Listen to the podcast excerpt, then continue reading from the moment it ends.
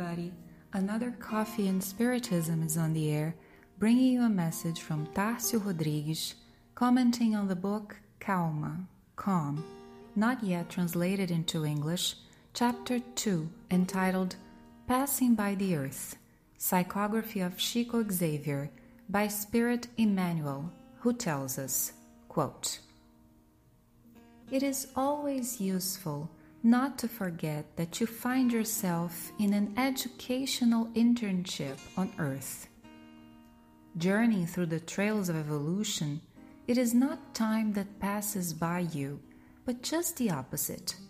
It's you, human creature, who passes by time. Keep hope among your belongings on this trip. Carry on working and doing all the good you can Accept your fellow mates along the way just as they show themselves, without demanding from them the perfection of which we are all still so far from. Bear patiently with the faults of your companions, recognizing that we, spirits still attached to the earth, are not free from imperfections. Raise up those who have fallen and help those who trip. Do not moan. Get used to facing difficulties and problems with good cheer, learning from them the lesson they bring.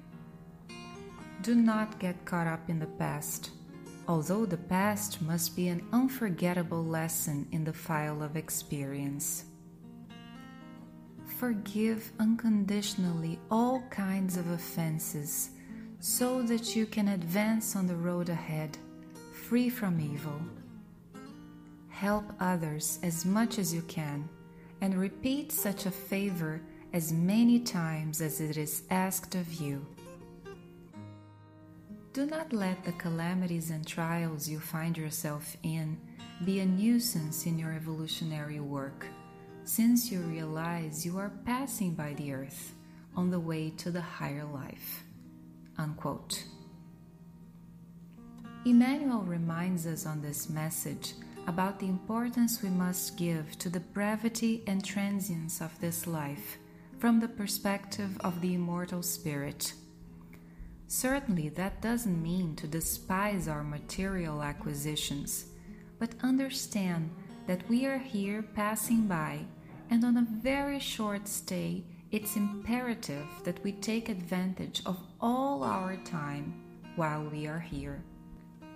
The message makes us recall the example mentioned by Kardec on the Gospel according to Spiritism when he prescribes to us the point of view under which we should place ourselves before life and especially before the problems we go through. He reminds us that our incarnation is a brief stay in an ungrateful country, and with this example, he stresses that we must ponder over how much we care for material goods, for we will enjoy the impressions they cause on us for a very short time. It is a fact that this comparison of life as a short stay in a not yet so pleasant place makes us imagine how the situation really is. Which one of us, while taking a short trip, would care, for instance, to remodel the hotel room in which we will be staying? We do not bring those comparisons in a literal manner, of course. After all, we care for our house and the goods we possess here for their conservation is important to our well being while we are here. But there are moments when we overestimate so much what we possess that we fight and even kill each other over those possessions. It's important to conserve and improve our acquisitions that were certainly fruit of a lot of effort and work, but we must consider the brevity of one incarnation and understand that when we stand still on those issues, we leave aside or behind people and tasks to which and to whom we did not pay so much attention and will demand from us even greater care in a very near future. As Emmanuel concludes, Praise, thank, bless, and serve always.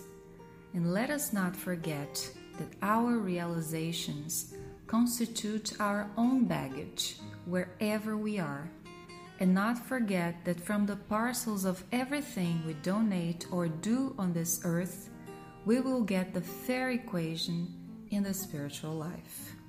Unquote.